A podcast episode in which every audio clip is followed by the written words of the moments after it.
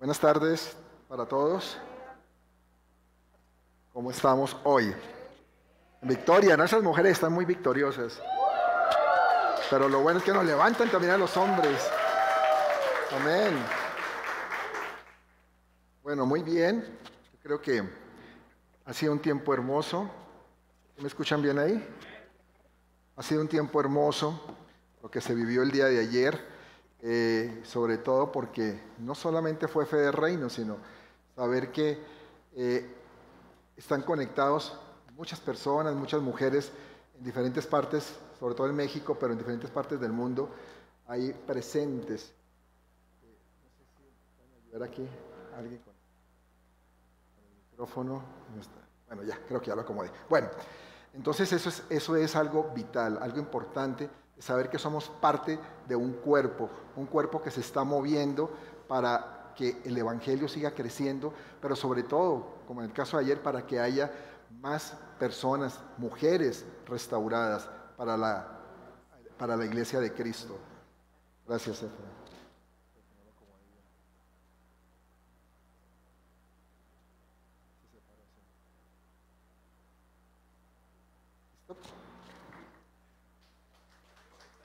Gracias, Efra. Muy bien. Bueno, y quería decirles que hace, desde hace unas semanas eh, se, les, eh, se les dijo a los servidores de esta iglesia que leyeran un pequeño libro, un libro que yo creo que nos ha impactado a todos, que nos ha tocado muy en el corazón, que se llama Camino, El Camino al Calvario.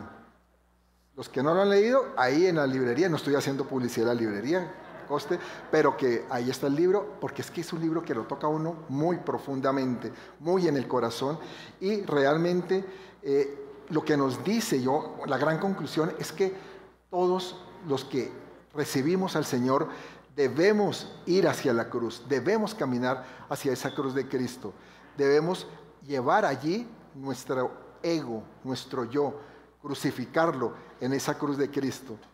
Es necesario que para que vivamos una vida cristiana como Dios quiere, nosotros le demos muerte a ese yo. Por eso es que hablamos de la cruz. La cruz se lleva a la muerte. Y la muerte de ese yo tiene que, ir allá porque es a través de la muerte que encontramos vida. Es hasta una paradoja, ¿no? Que la vida la encontramos es con la muerte. Claro, a través de la muerte de Cristo es que nosotros tenemos una vida y una esperanza.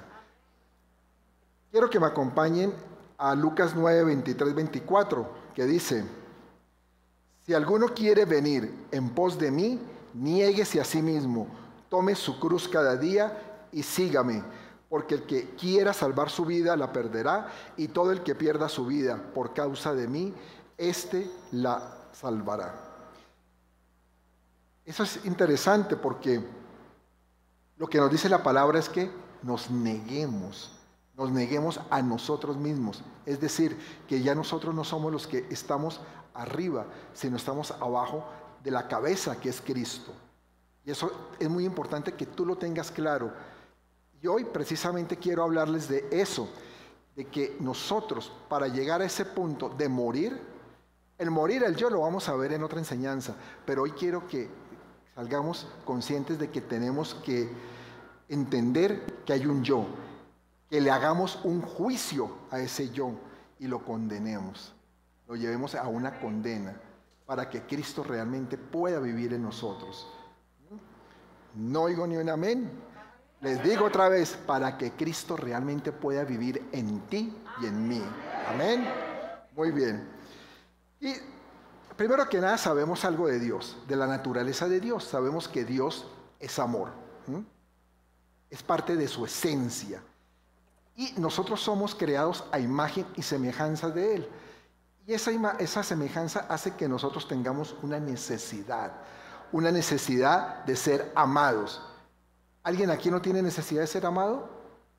¿O allá en sus casas? Yo creo que, que, que no, todos, todos tenemos, porque fuimos creados con esa necesidad de ser amados, pero también de ser aceptados por Él. Todos cuando vinimos a este mundo tenemos esa necesidad. Por eso desde el momento que nacemos, nosotros estamos como, como impulsados a buscar del Creador. Lo que pasa es que la gente a veces no lo sabe, pero sí está buscando a Dios. Necesita un Dios en su vida. Lo necesita a Él para que satisfaga esa necesidad de ser amado y de ser aceptado. Pero hay un, hay un escollo que se presenta para que Dios pueda realmente satisfacer esa necesidad, de, esa necesidad de amor y de aceptación. Y es que los seres humanos, antes de que recibamos al Señor Jesús en nuestra vida, y aún los que, los que nunca lo han recibido, que son muchos en esta tierra, están muertos espiritualmente. Están muertos espiritualmente. Cuando llegamos a Cristo, llegamos a la vida, pero llegamos muertos. Estamos muertos en el espíritu, dice la palabra, muertos en delitos y pecados, nos dice la Biblia. ¿Por qué? Porque venimos con ese pecado que se cometió allá en el huerto del Edén. Adán cayó, cometió un pecado y eso se trasladó para toda la humanidad a través de todos los siglos. Entonces no podemos pretender que seamos diferentes. Nacemos en esa condición. Y entonces, eh, como resultado de esa muerte, de esa muerte espiritual, eh, para las personas es como muy difícil o imposible, mejor diría yo, ver satisfechas sus necesidades de, aceptación en este mundo. Por eso mucha gente vive buscando aceptación, porque no tiene esa aceptación espiritual. Espiritualmente tiene un, tiene un problema, un vacío ahí. Y eso solamente lo puede llenar realmente Dios. Solamente Él lo puede satisfacer. Y eso es lo que vamos a estudiar hoy, esos problemas concretos de esa necesidad espiritual que tenemos todas las personas, pero que cuando conocemos a Jesús empezamos a ser satisfechos. Y espero que tú salgas hoy satisfecho, que diga, yo tengo a Cristo en mi vida y voy a salir lleno de Él, lleno de Él. Muy bien, en primer lugar, el hombre, al estar muerto espiritualmente y no poder satisfacer esa necesidad de amor y esa necesidad de ser aceptado, ¿qué pasa con él? Él es impulsado a buscar compensar esa deficiencia. Y entonces va y lo busca en cualquier lugar menos en Dios, lamentablemente. O me equivoco, sí. Muchos de ustedes, muchos de los que nos están viendo, no pasaron por ese proceso. Yo me incluyo, mi esposa se incluye, de buscar en otras fuentes como esa necesidad de amor y de aceptación y no en Dios, porque no conocíamos, no conocíamos realmente quién era Jesús. Y entonces eso tiene un problemita que lo lleva a, la persona a ser alguien centrado en sí mismo, o sea, centrado en lo que conocemos como el yo, y también a que busque amor en cualquier persona, eh, que, como el caso de, una mujer cuyo eh, era víctima de que, de que su marido tenía un marido infiel, un marido que andaba con otras mujeres, pero ella en el fondo decía que lo aceptaba, que aceptaba esa condición, y eso le pasa a muchas mujeres, porque dicen, yo sé que en todo caso él me ama, yo sé que en todo caso yo soy la primera. Yo sé que en todo caso Él quiere su hogar. El sinvergüenza pues ni siquiera se va de la casa porque está comodongo, porque le lavan la ropa, le hacen de comer, le hacen de todo. Entonces, pero la mujer dice, no hay problema, yo lo entiendo, yo acepto porque realmente Él provee para este, para este casa y en todo caso le interesa esta casa. Pero ¿sabe cuál es el problema? Emocionalmente nunca ella va a estar bien, no puede estar bien porque en el fondo sabe que es manipulada y su autoestima se reduce realmente a nada, de una autoestima muy baja. Y esa, fíjese que es una manera también de centrarse en el yo, pero negativamente, porque cuando hablamos del yo siempre pensamos que es el yo el que se sobresale, ¿no? el, que se cree más de los que los demás, pero también hay personas que se centran en el yo negativamente, como es un, como el ejemplo que les pongo. Personas que terminan aceptando un poco de cosas solamente para no sentirse que queda sola, que queda desamparada. Romanos 12.3 nos habla de tener un concepto equilibrado de sí mismo. Dice la palabra ahí. Digo pues, por la gracia que me es dada a cada cual que está entre vosotros, que no tenga más alto concepto de sí que el que debe tener ¿Por qué no le dices al que está a tu lado? No tengas más alto concepto de ti que el que debes de tener. Díselo. Sino que piense de sí con templanza, conforme a la medida de la fe que Dios repartió a cada uno. Y es que cuando nuestro concepto es más alto que de la fe que Dios nos ha, nos ha dado, pues nuestra vida es como que estuviera descompensada. Entonces es una vida desdichada, una vida que realmente tiene como faltantes. Y eh, esas personas realmente siempre andan en búsqueda de satisfacción, de ver cómo puede satisfacer las necesidades que todo ser humano requiere. Y entonces, pues sí, logra encontrar momentáneamente satisfacciones, pero son parciales, no son totales, no son de fondo. Porque llegan, satisfacen una necesidad y después ya la desechan, como que se terminan hartando.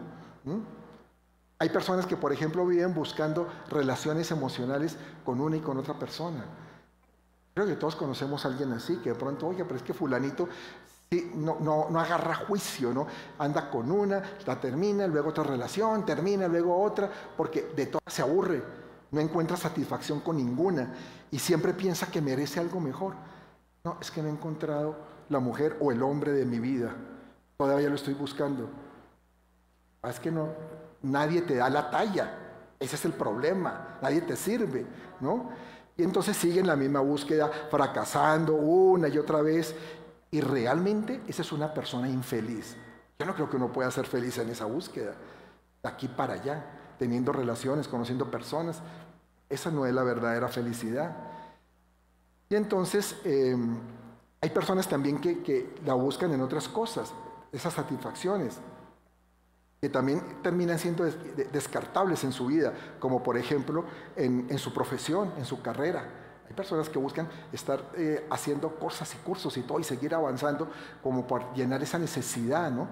Eh, o en posesiones, comprando cosas, cambiando constantemente de, carro, de casa, eh, otros con fama. ¿Cuántas personas no tratan de llenar con fama sus vacíos y terminan tan mal?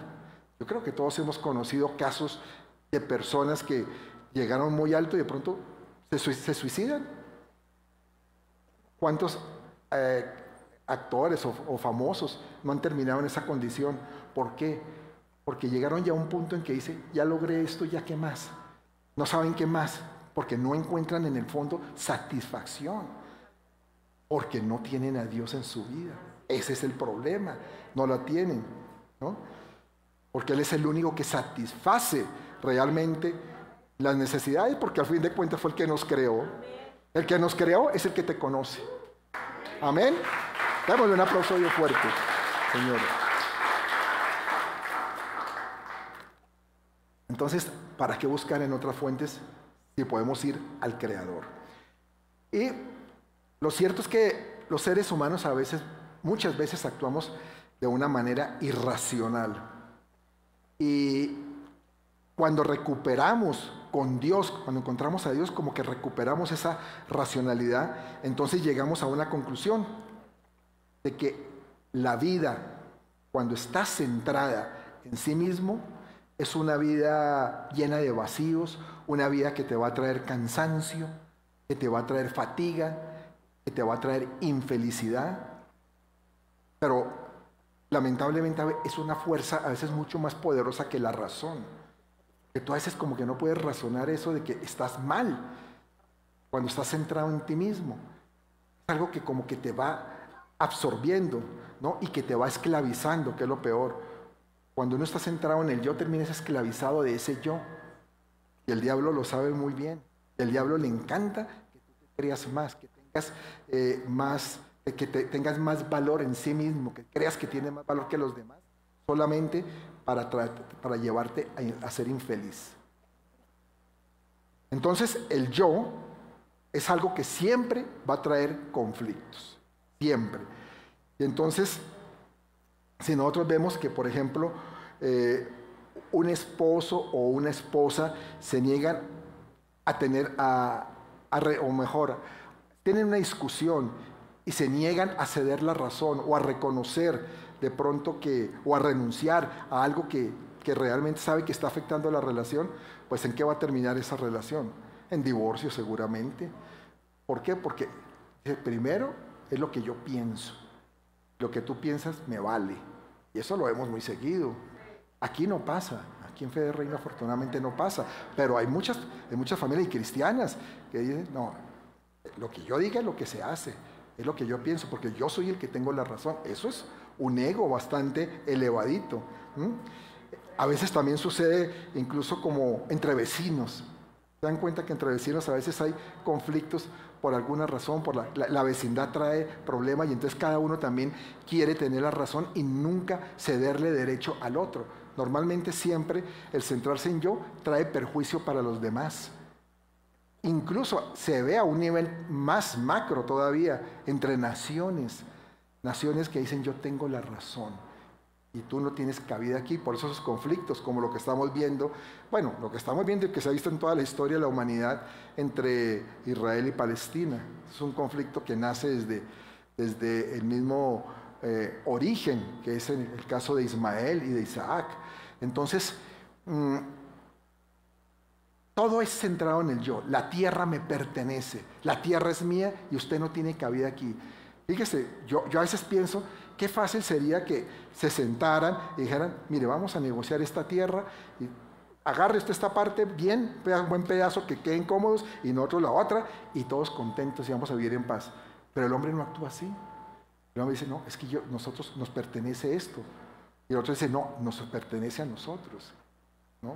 En el caso de Israel, pues hay, una, hay, una promesa de la tierra prometida. Dios le prometió ese espacio. Pero los palestinos también siempre han vivido ahí. Entonces, ¿cómo se va a hacer con ellos? No es fácil, ¿no? Pero siempre el problema es el yo. El yo como, ahí es como nación también. Entonces eso siempre va a traer problemas para las personas y va a traer, eh, como les decía al principio, insatisfacción, va a traer infelicidad y ese centrarse en el yo también trae otro problemita, una ansia de control. ¿No se han dado cuenta que personas que se, creen mucho quieren controlar las, diferentes situaciones o quieren controlar a personas? Hay maridos, o mujeres también, hay unas que otras, ¿no? que quieren controlar todo y quieren llevar siempre como, como los pantalones en la casa y decir, es que aquí se va a hacer como yo lo diga porque yo soy de que tengo la razón y yo sé cómo se hacen las cosas. Eso es un problema de ego impresionante también. Entonces, mm, realmente se somete, la persona termina llevando una existencia muy triste, muy amargada.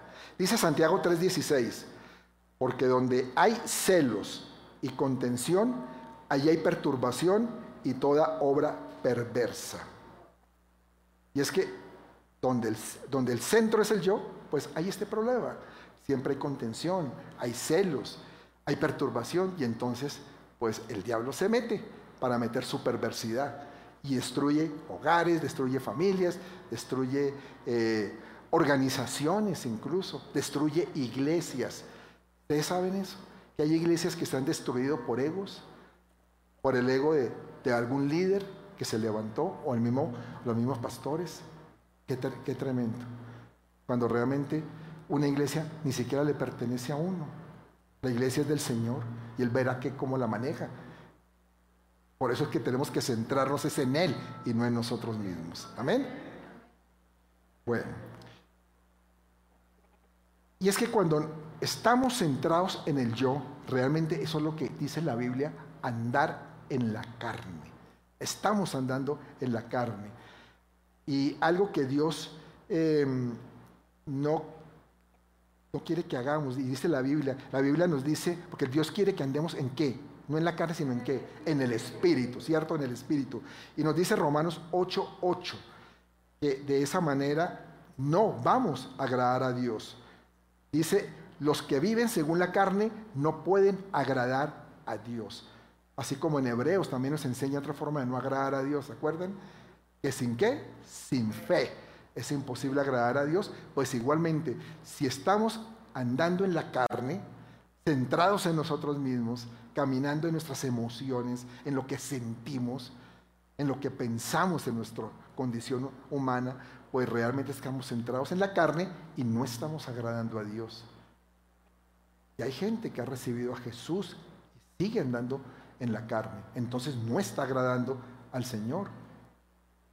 Y hay que tener mucho cuidado en eso, en hacernos como un autoexamen, si realmente estamos haciendo las cosas por nuestro ego o lo estamos haciendo para agradar a Dios, en el Espíritu.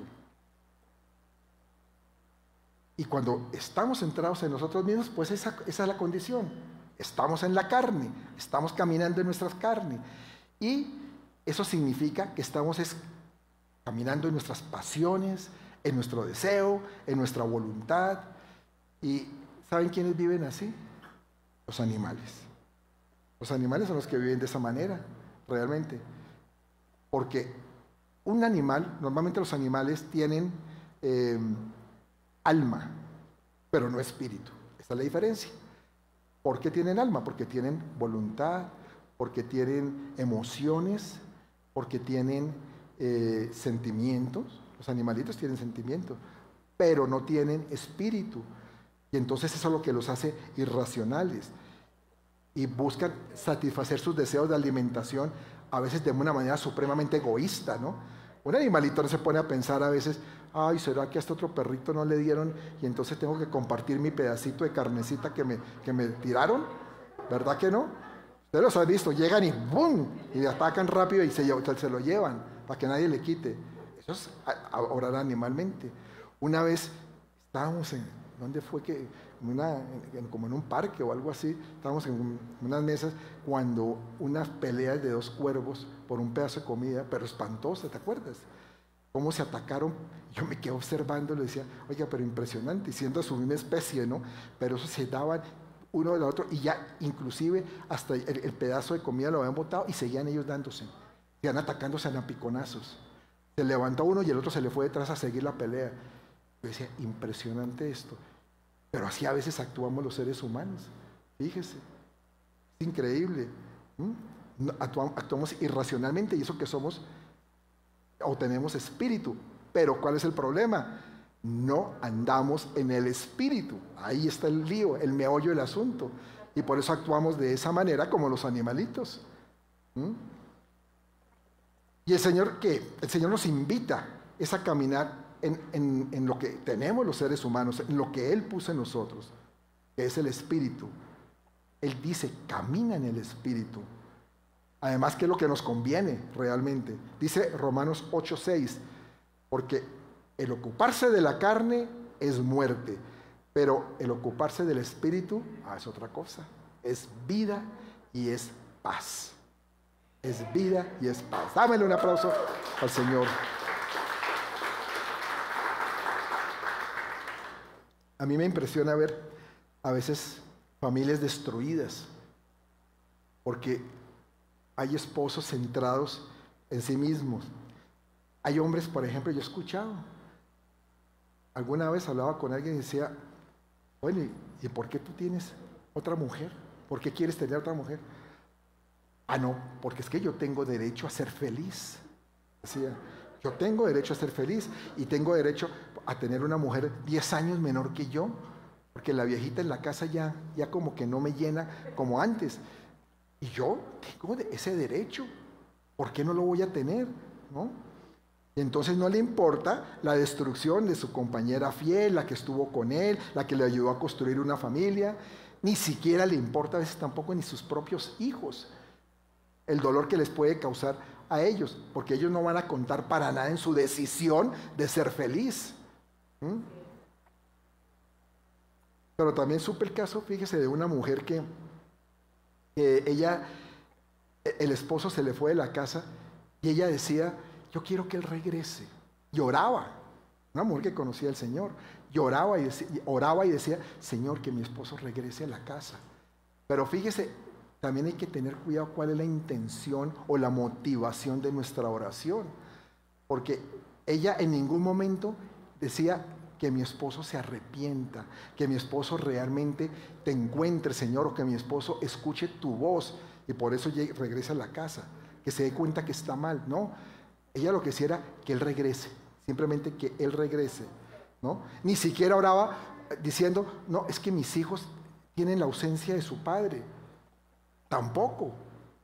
Sino lo que ella quería era simplemente que regresara porque ella sentía que no podía vivir sin él. Es que yo sin él me muero. Una actitud también totalmente egoísta y desfasada. ¿no? Ella decía, no, es que yo quiero ser feliz nuevamente. Y entonces la solución al problema nada tenía que ver ni con el bienestar del esposo ni con el bienestar de los hijos, sino con su propio bienestar. ¿Cuántas veces, mis amados, no actuamos de esa manera? No pensamos en otros, no pensamos que la solución tiene que ayudar también a otros, sino solamente a nosotros. A mí, al ego, al yo. ¿Mm? Quiero decirles una de las características de estas personas centradas en sí mismo. Para que de pronto ustedes digan, menos mal que yo no soy así. Yo, y vamos a orar por ellos. a ver, una persona centrada en sí mismo siempre quiere ser visto, quiere hacerse notar, ser el centro de atención. También es una persona que quiere recibir adulación por lo que hace. ¿no? Y una persona, por ejemplo, cuando no le dicen, ¿sabes qué? Lo hiciste muy bien, estuviste excelente, sale pensando, oiga, ¿qué les pasa? Es que no se dan cuenta de todo lo que hice, de todo lo que dije, de mi esfuerzo. Eso es una persona centrada en sí mismo que tiene un, problema. Otra es que no soportan ser criticados. Viene una crítica y dice, no, eso no puede ser, eso no es para mí, no la acepto, no la recibo. ¿Mm? Son manipuladores, distorsionan la imagen y acciones de los demás. Lo de los demás es malo, lo mío es lo bueno. Y por lo regular mienten para sostener esa imagen.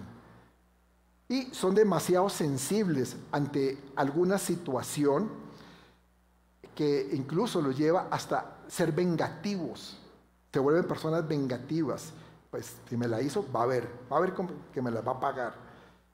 Es más, hay algunos que aducen razones cristianas para desquitarse de otros o para atacar a otros, cuando eso no es nada cristiano. Nunca asumen su responsabilidad por sus errores. Ah, no, el problema fue fulanito, eso no fue mío. Yo normalmente lo hago bien, yo no me equivoco. Jamás se sienten culpables y además también codician lo que está prohibido, lo que no les pertenece. En el trato con las personas son ásperos, son intimidadores, son arrogantes, orgullosos. Y ahí podemos seguir enumerando más cosas. Ahí puedo seguir, pero me quedaría mucho tiempo y no me voy a quedar ahí. Muchas cosas similares.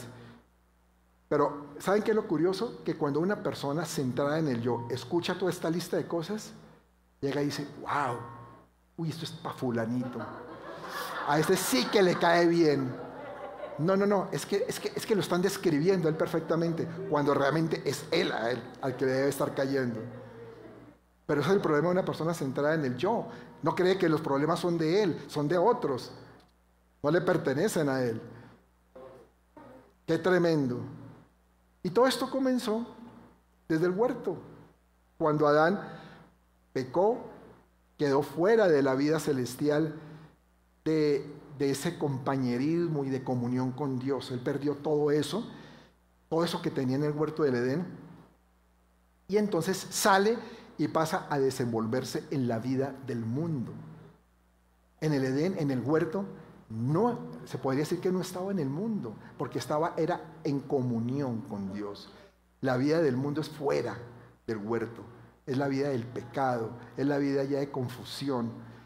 Dice Génesis 3:23, y lo sacó Jehová del huerto del Edén para que labrase la tierra del que fue tomado. El Señor lo sacó. Dijo, ya no puedes tener comunión conmigo, ya no hay razón para que estés aquí. Lo perdiste, lo siento, te vas. Y vas a tener que trabajar y que labrar tú la tierra, tú mismo, por tu propio esfuerzo. Y entonces de esa forma o de esa manera la vida cambió radicalmente para los seres humanos. Y ahí empezó el hombre a llevar una vida de autocomplacencia, eh, a llevar una vida ciega que trae problemas emocionales, eh, problemas que causan inclusive conflictos relacionales con las demás personas. Entonces, todo fue un lío tremendo. Y todo eso se volvió una vida centrada en sí mismo.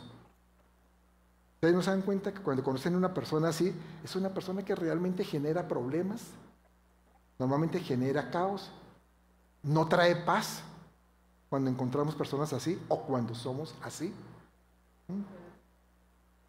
Y el resultado final de haber nacido muertos para Dios es terrible, porque es el espíritu de la pérdida de identidad. Y ayer se tocó ese tema.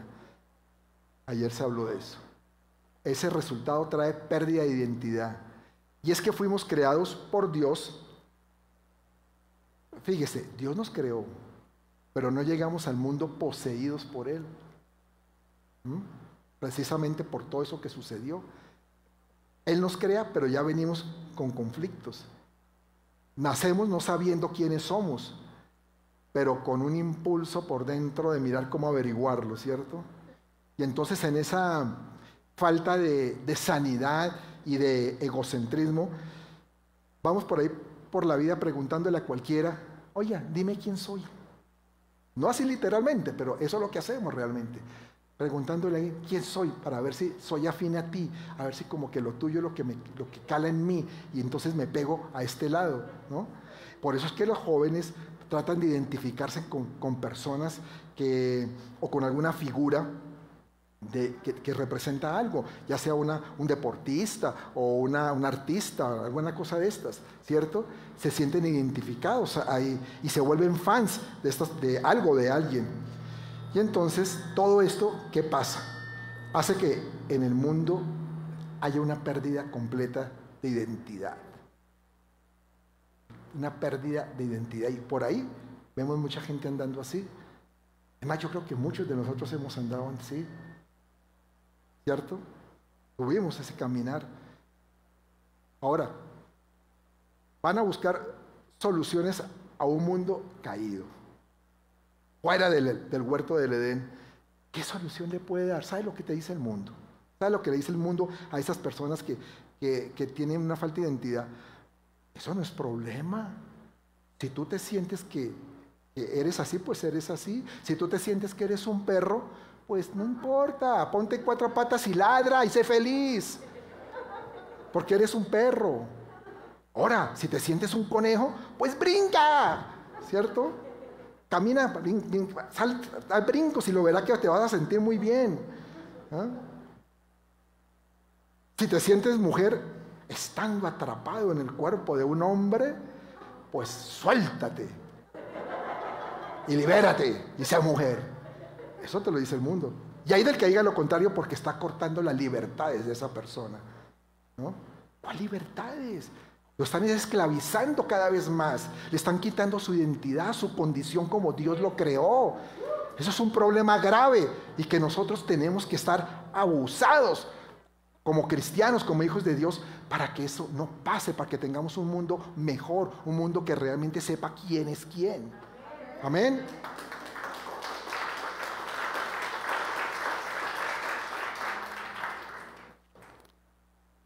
Lo cierto es que tratar de, andar en una identidad que no es la propia, trae mucha insatisfacción, infelicidad, mucha fatiga, ¿sabes? Cansa mucho, ¿o no? O es que el, que se siente conejo, después de estar 10 minutos brincando, no termina todo dolorido, ¿no? Pues claro que termina dolorido porque es que no fue diseñado para ser conejo, entiendan eso. Entonces estuvo 10 minutos brincando pensando que era conejo y terminó, fue todo maltrecho, maltratado, ¿sí? dice, ¿por qué estaría así? ¿No? Ese no es tu diseño, entonces ¿cómo es posible que te pongas a saltar como un conejo? Y así mismo sucede cuando tú vives dentro de, un supuesto traje de éxito, ¿no? Que te colocas. Hoy voy a ser esta persona. Hoy me, coloco mi traje de, de persona de carácter, de persona firme, de persona segura de mí mismo, ¿no? Y entonces, ¿qué es lo que estás haciendo? Lo mismo, saltoneando como un conejo, ¿no? Y es que tú dices que sientes que tienes que hacerlo. Es que yo siento que tengo que hacer esto. Y volvemos al mismo problema que ya hemos comentado. Sentimientos. Es que siento, siento hacer esto, ¿no? Y lo haces porque no ser así, ¿quién aceptaría a ese otro que somos en realidad? Entonces piensas, es que si no me pongo ese traje, ¿quién me va a aceptar como soy? ¿Te das cuenta del problema del ser humano tan tremendo? Al no aceptarse a sí mismo, se coloca disfraces, se viste de una manera que no es la que Dios quiere que se vista, porque el Señor nos dice que nos revistamos de Él, de Cristo. Sí, pero nos revestimos, nos vestimos de otra manera para mostrar otra cosa. Por ejemplo, hay gente que, aparenta tener dinero sin tenerlo. Y entonces los pocos pesos tratan de, de, dilapidarlos, botarlos en cosas solamente para exhibirse y para mostrar lo que no es, pero en su casa aguanta hambre. Y hay mucha gente que vive así. ¿Sabes qué te digo? Seguramente el mundo tiene el privilegio de conocerte a ti en ese traje de éxito, mientras que está por ahí saltoneando como el conejo. El mundo tiene ese privilegio. No, uy, es que este sí es tremendo. Este sí, mire, es que mire esa firmeza, mire cómo habla, mire realmente esas ideas que tiene, ¿no? Pero tu familia, tu familia que te conoce bien, cosecha las consecuencias de conocer verdaderamente a la persona que está metido ahí en ese traje. Ellos sí saben y sufren, y sufren. Y cuando pongo el ejemplo del dinero es que es algo que, se da mucho. Familias pasando hambre, pero, una, pero de pronto el esposo o la mujer gastando el dinero en tonterías solamente para mostrar y aparentar lo que no es. Yo te digo algo, mi amado. Deja de luchar por ser quien no eres. No luches por eso, no vale la pena. Más bien trabaja por quien Dios dice que tú eres. Trabaja por eso. ¿Qué te dice Dios que tú eres? Dios te dice que tú eres un hijo de Él, un hijo de Dios, un hijo amado, un hijo que Él llena todas tus expectativas, un hijo que realmente estás llamado, realmente si caminas en Él, a un éxito, no como el mundo lo ve, porque es que el mundo ve el éxito de pronto, oh, es que, mire, se, volvió millonario y entonces es exitoso. ¿No? De pronto Dios a algunos sí le puede dar millones, ¿por qué no? Pero es que el éxito para Dios no es ese.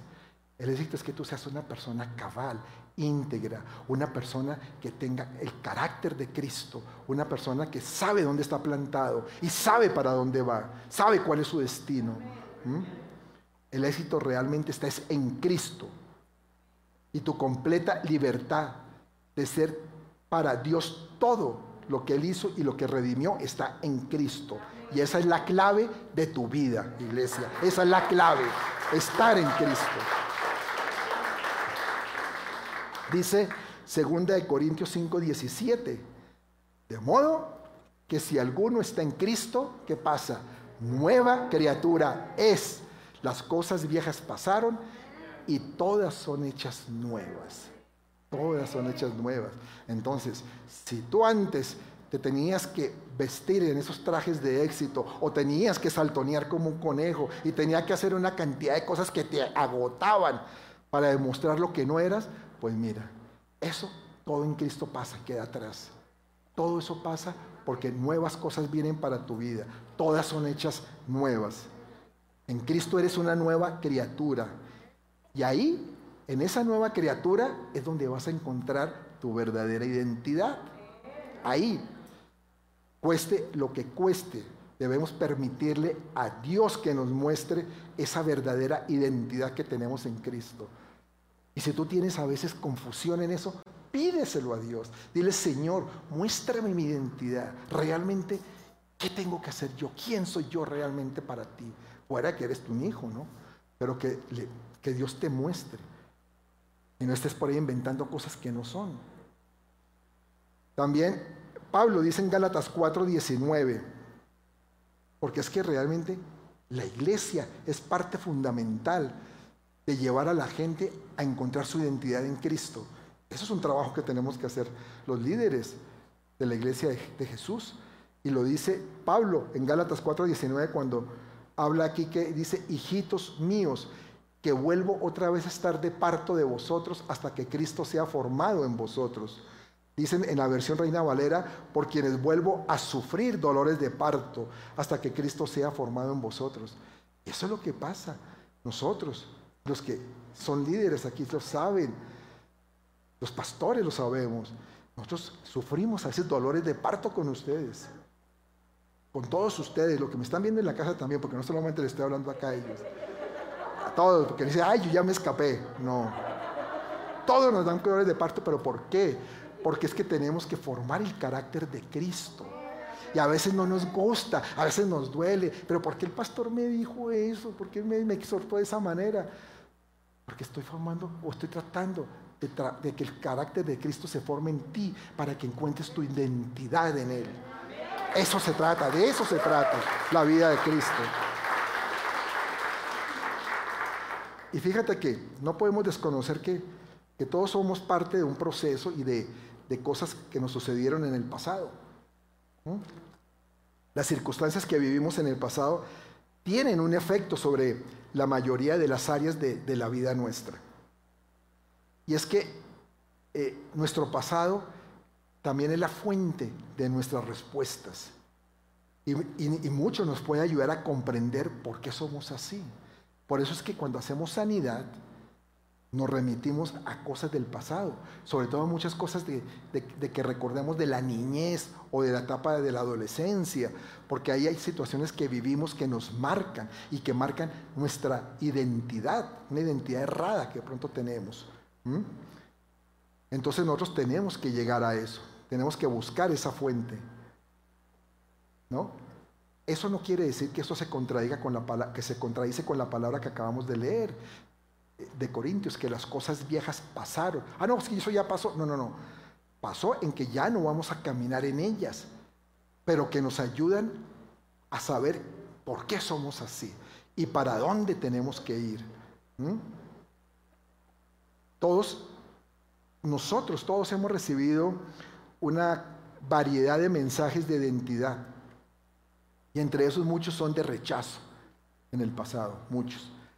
Eh, por ejemplo, si incluso estando ya, ya en una edad mayor, inclusive ya conociendo a Cristo, todavía recibimos mensajes que también a veces afectan nuestra identidad.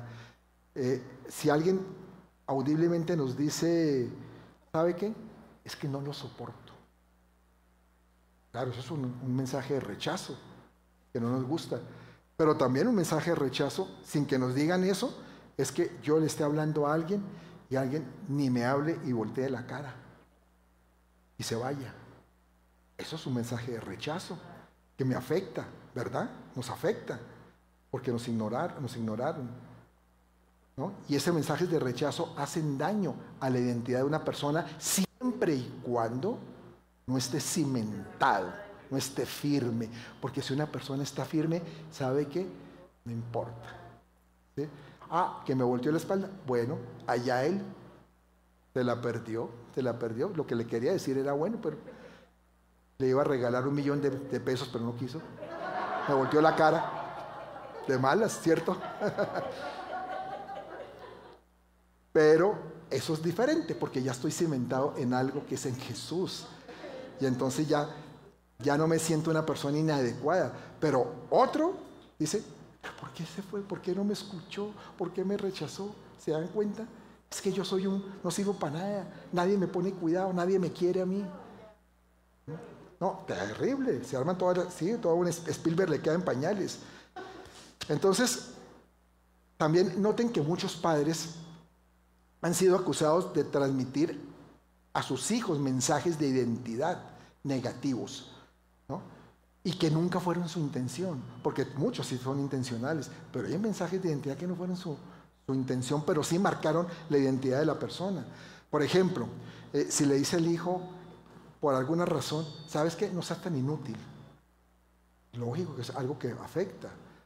Pero de pronto la motivación no era verlo como que es un inútil permanentemente, o siempre es un inútil, sino de pronto porque no quiso, le dijo, muévete, mueve esto, y no, no quiso moverlo, o dijo, a más tarde, entonces le dice, no seas tan inútil, ¿cierto? Pero ¿qué pasa?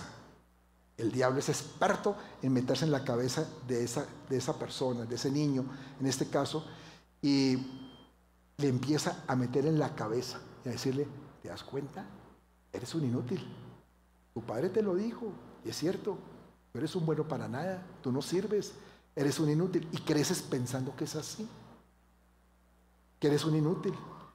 Y llegas, estudias de pronto alguna carrera, pero después ya ni, ni trabajo, no, no duras ni en un trabajo ni nada, porque dice, pero ¿para qué? Es que yo soy un inútil. Nadie me va a ver realmente como serio en lo que yo hago, ¿no?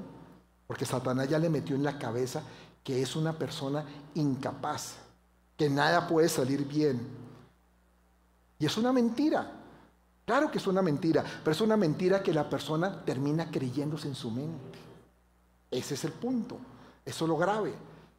Y entonces ahí es que tenemos que trabajar después con esa persona para decirle, es que esa no es tu identidad. Porque en Cristo no eres un inútil, en Cristo eres una persona amada, una persona con valores, porque Dios no hace inútiles para el reino, Dios hace personas que se destaquen, que tengan logros. Yo supe el caso de, de una mujer que cuando tenía 13 años murió su mamá y entonces ella se quedó, bueno, con el papá y con dos hermanos menores.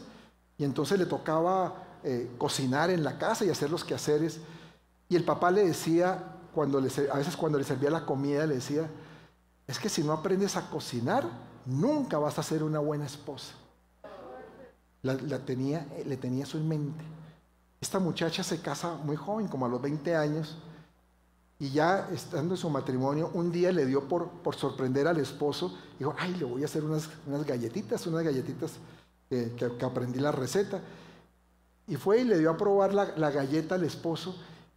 Y la prueba dice, no, están crocantes, pero ¿sabe que le falta un poco de azúcar, un poco de dulce? Y esta mujer se encendió.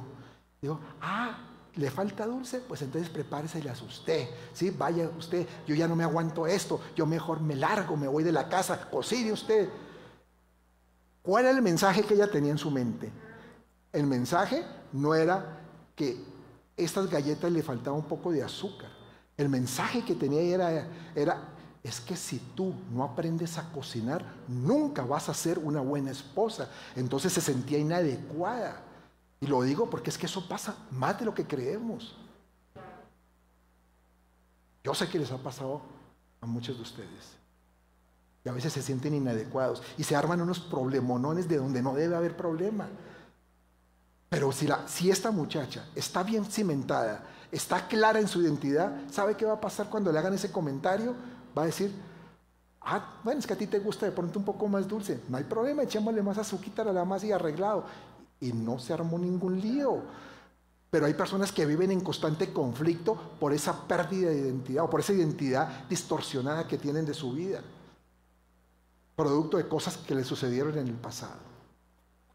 Y que Dios quiere sanar y que Dios quiere rescatar.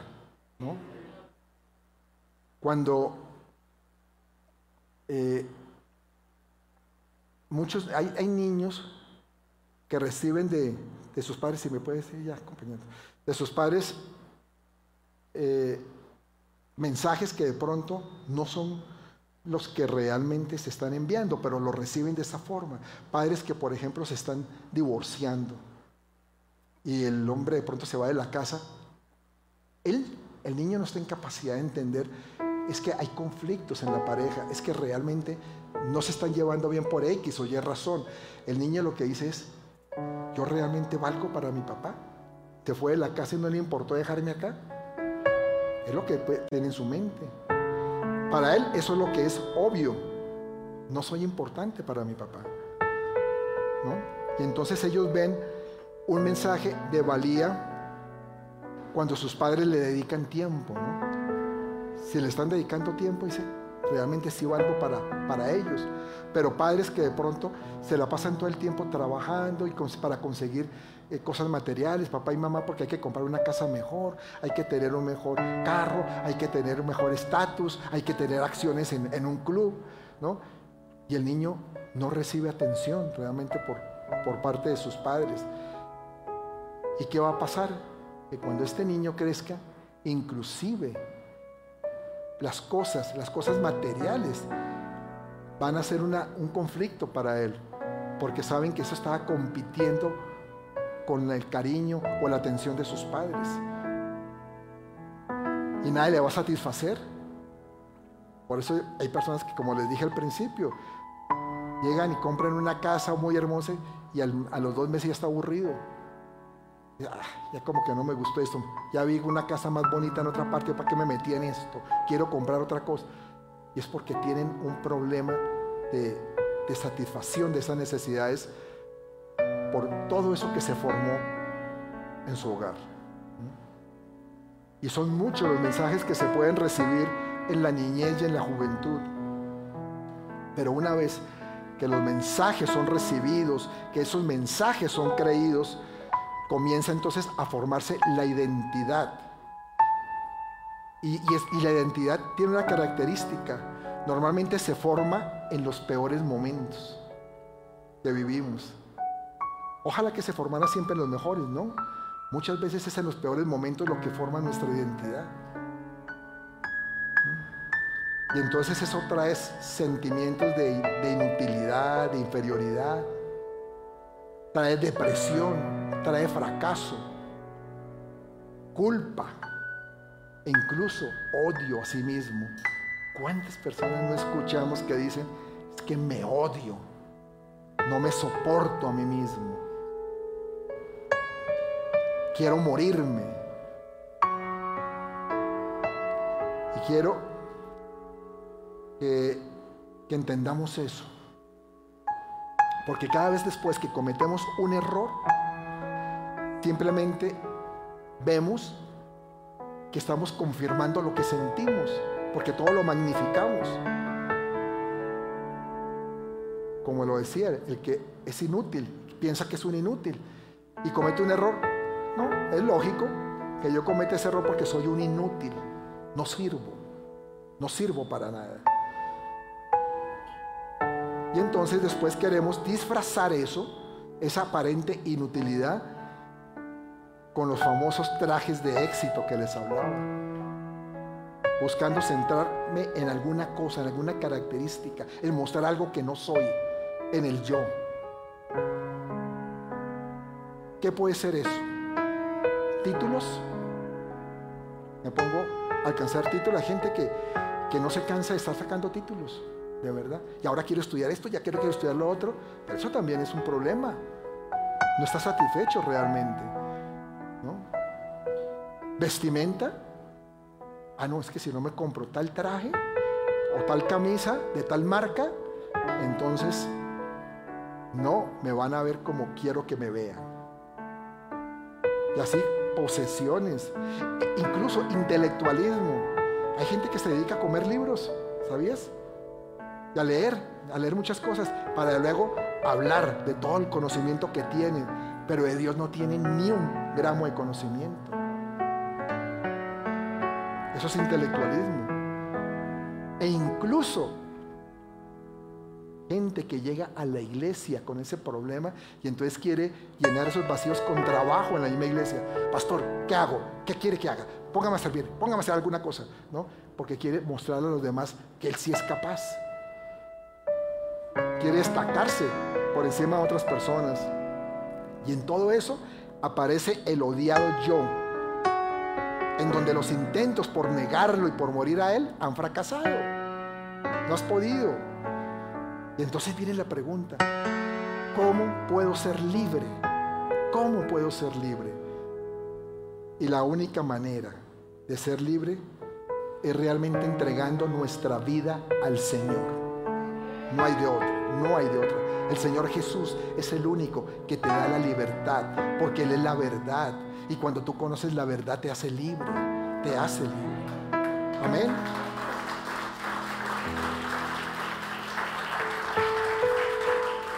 Y Jesús nos dio claramente el requisito para seguirle a Él. Lo leímos al principio, leímos en Lucas, pero también Mateo lo tiene. Mateo 16, 24 dice lo mismo. Si alguno quiere venir en pos de mí, niéguese a sí mismo, tome su cruz y sígame. No nos habla que nos privemos de cosas, porque a veces se malinterpretan los versículos bíblicos y no está hablando de eso. Que pronto entonces no podemos tener nada porque nos tenemos que negar todo. No, Dios no está hablando de eso. Pueda que en algunos casos incluya algo de eso, sino es una manera que tenemos o que debemos vivir los que queremos seguirle. Dejar ese yo, dejar ese egoísmo, dejar de centrarnos en nosotros para que realmente Cristo pueda obrar en ti. Porque ya no vivo yo, sino Cristo que vive en mí.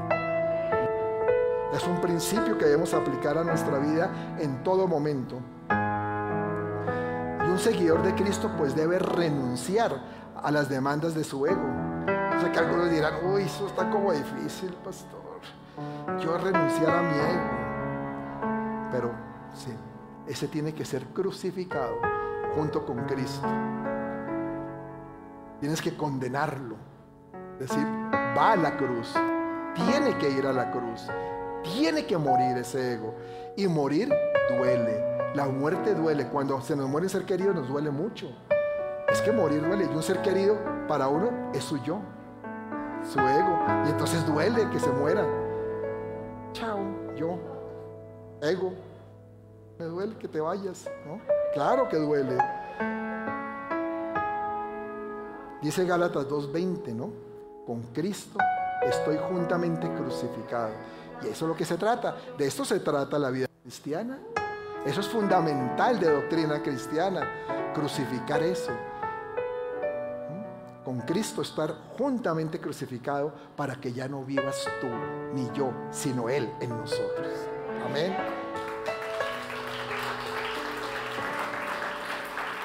Y es que eso, eso, eso, es vivir ya bajo un nuevo principio, es un nuevo estilo de vida, ya no es el que teníamos antes. Las cosas viejas pasaron, ahora son nuevas, ahora tenemos un nuevo estilo de vida, que ya no está en nosotros mismos, sino está en Él, que está sobre nosotros.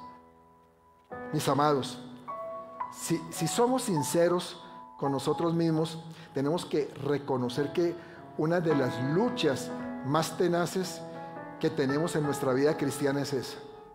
La lucha con el ego. La lucha contra la carne, contra el egocentrismo.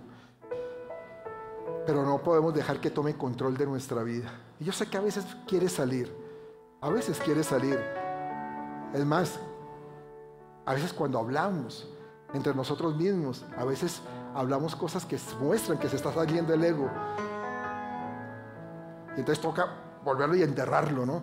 ¿Usted quiere salir? Pues no, señor, para adentro, más para el fondo. Esa es la vida cristiana, pero nos conviene, nos conviene, porque va a ser una vida que te va a dar gozo, que va a llenar esa necesidad de amor y de aceptación que Dios puso en cada uno de nosotros. Amén. Incluso, aún después de, de haber crucificado ese ego, vuelve y aparece y entonces es, necesario volver a tratar con Él. Es algo que tenemos que lidiar continuamente en nuestro caminar con Cristo. Pero de ello depende en gran parte que obtengamos la victoria que Dios quiere que cada uno de nosotros tengamos. ¿Tú crees que Dios te quiere a ti fracasado, arruinado, agobiado? No, Dios te quiere victorioso. ¿Qué tal un pueblo vuelto nada? Un pueblo cristiano así. No, Dios te quiere un pueblo victorioso que se levante, que se levante, ¿no? Pero para eso necesitamos que Jesús sea el que ocupe el trono y no nosotros. Ahí está el secreto, dejarlo que Él lo ocupe. Eso hace que se logre el triunfo sobre el ego en nuestra vida. Entonces tenemos que tomar esa decisión. Que cuando nos enfrentemos con una situación, nos hagamos la pregunta, a ver, ¿qué es lo que más le agradaría a Dios en este caso? ¿O qué le causaría al Señor una sonrisa de aprobación en esto que estoy haciendo? Porque no podemos tomar nuestras decisiones en lo que nos complace a nosotros mismos, sino que le complace a Él, que le agrada a Él. Y la diferencia entre estas dos cosas es lo que hace realmente saber quién está en el trono de tu vida. Si está Él o estás tú. Concluyo diciéndole que, vamos a ponernos de pie, que tú no puedes esperar el éxito espiritual en tu vida si hay competencia por ese trono de tu vida. Si hay una competencia todavía, ¿sabes qué? Entrégaselo a Dios. Dile, Señor, yo no quiero seguir compitiendo contigo. Es que no tiene sentido. ¿Para qué? Voy a perder. Yo pierdo. Porque es que Dios no comparte el trono con otro. Dios no va a compartir el trono contigo, te digo.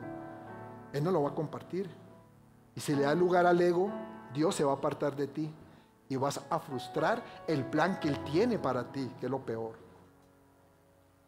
Y Jesús lo dijo, que nosotros no podemos ser sus discípulos si no, si no estamos dispuestos a lidiar con el Dios del ego. Eh, ¿Se fue el sonido? Me parece. Está bien, ¿no? Dios del ego. Ese, ese Dios del ego tiene que ser juzgado por nosotros mismos. Por eso esta enseñanza se llama así, juicio y condena al yo. Tú tienes que juzgarlo, nadie más. Porque si alguien va a juzgarlo, tú lo que vas a decir es, ¿y este qué le importa? ¿Este por qué se mete en mi vida? No, lo tienes que hacer tú. Tú. Como te decía en esta, la enseñanza este fin de semana, en el lugar secreto. Ir al lugar secreto para entregarle a Dios eso y decirle, Señor, yo no puedo lidiar más conmigo mismo. Necesito que seas tú el que ocupe el trono de mi vida. Yo condeno a ese yo. Yo quiero condenarlo a la cruz, que vaya a la cruz. Porque quiero ser un verdadero discípulo tuyo. Y un verdadero discípulo hace eso. Crucifica el ego y lo sepulta Gracias Señor. Gracias Padre. Gracias Dios. Gracias Señor porque hoy podemos entender que ya no podemos ser o seguir viviendo en nosotros mismos, en lo que creemos de nosotros, sino en lo que tú crees de cada uno, Señor. Lo tuyo siempre es bueno, Padre, siempre. Lo nuestro es relativo, puede ser bueno, pero también es muy malo, Señor.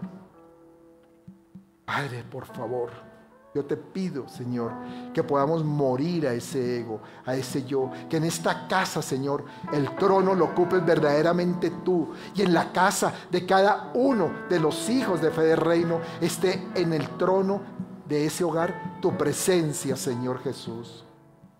En el corazón de cada uno, de cada uno de los que nos está viendo, de los que están aquí, esté, esté tú ahí sentado en ese trono, Señor. Gracias Dios. Gracias Padre. Te amamos Señor. Vamos a cantar. Te amamos Dios. Gracias Señor. A tus pies de mi corazón.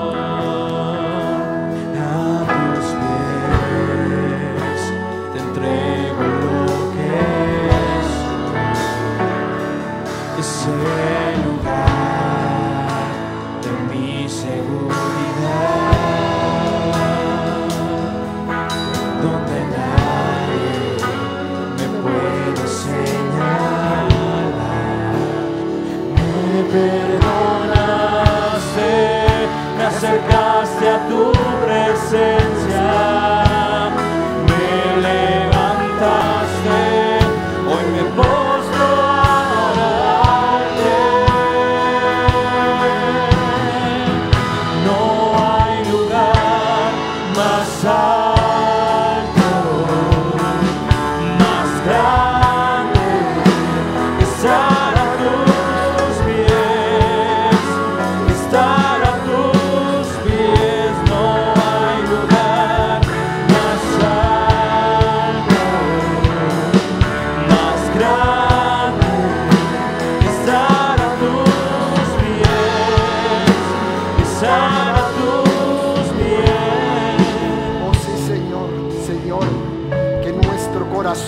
siempre esté en tus pies, Señor.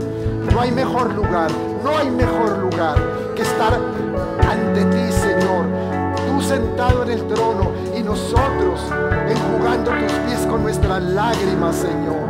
Necesitamos estar ahí, Señor. Ayúdanos a morir a nuestro ego, a morir a ese yo, Señor. Señor, tú fuiste a la cruz por nuestros pecados. Y hoy, Señor, nosotros te pedimos que nos ayudes a crucificar esa carne, Señor. A hacer morir todo deseo que no viene de ti, Señor. Todo aquello que hay en el hombre interior, que está en nosotros, Señor. Y que opera de acuerdo a la vieja naturaleza, Señor. A esa naturaleza adámica. Hoy reconocemos, Señor, dentro de nosotros van en contra de tu diseño, en contra de tu naturaleza, Señor. Y queremos andar en el Espíritu.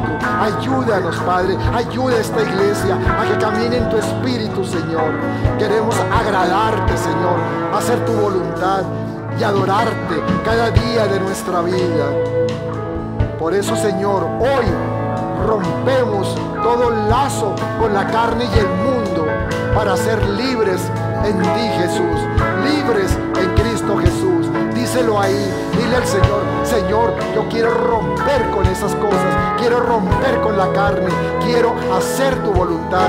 Quiero que tú seas el que tomes el trono de mi vida. Que tú guíes mi caminar, guíes mis pasos, Señor.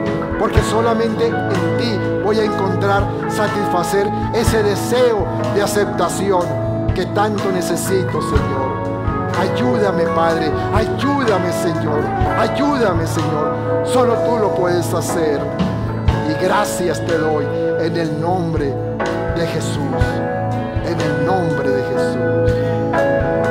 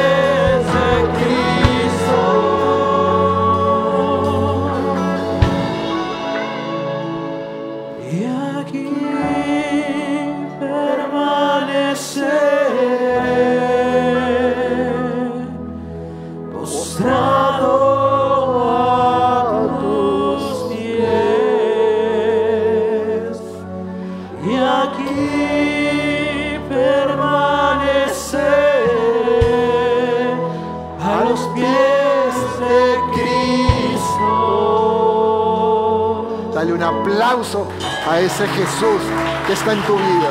Dáselo, dáselo, dáselo bien fuerte.